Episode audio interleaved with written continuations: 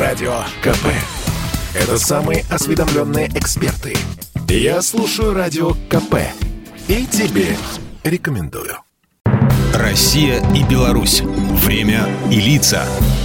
Здрасте, здесь Бунин, и сегодня я расскажу про двух молодых белорусских ребят Ивана Литвиновича и Максима Недосекова а заодно про то, что такое настоящий спортивный характер. Нынешняя Токийская Олимпиада выдалась крайне непростой. Она должна была состояться год назад, и несмотря на то, что игры еще идут, номинально называется Токио 2020. Соответственно, практически все спортсмены из-за пандемии коронавируса не только долгое время не могли нормально соревноваться друг с другом, но порой даже как следует тренироваться. Именно поэтому медали из японской столицы имеют особенную ценность. Взять, к примеру, прыжки на батуте. В финале игр там оказался непререкаемый авторитет из Китая Донг Донг, победитель прошлой лондонской и призер еще трех Олимпиад, 12-кратный чемпион мира, трехкратный победитель азиатских игр. Казалось бы, не найдется никого лучше, кто бы умел прыгать на батуте. Нашелся 20-летний парень из Подминска Иван Литвинович. Он не дал титулованному китайцу ни единого шанса,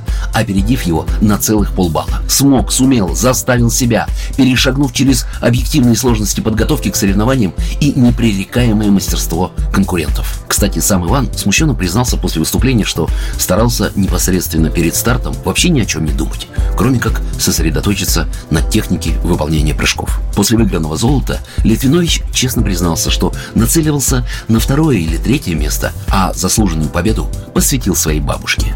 Всегда хотел это сделать. Она, к сожалению, не дожила до этого момента, сказал Иван.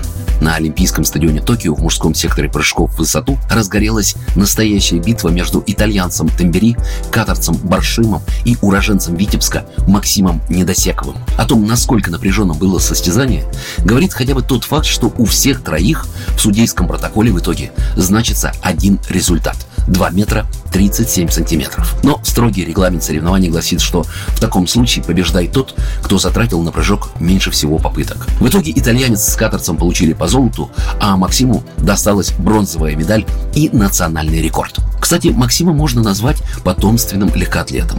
Мама мастер спорта в прыжках в длину, а отец в барьерном беге. Некоторое время витебский парнишка занимался плаванием и боксом, но потом на семейном совете, рассказывал он, мы решили, что именно в легкой атлетике у меня есть все шансы сделать себе имя и чего-то добиться. Три года назад, когда Недосеков завоевал серебро чемпионата Европы, он был назван лучшим легкоатлетом Беларуси.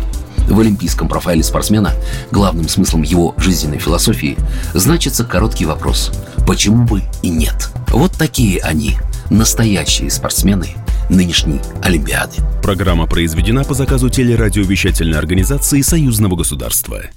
Россия и Беларусь. Время и лица.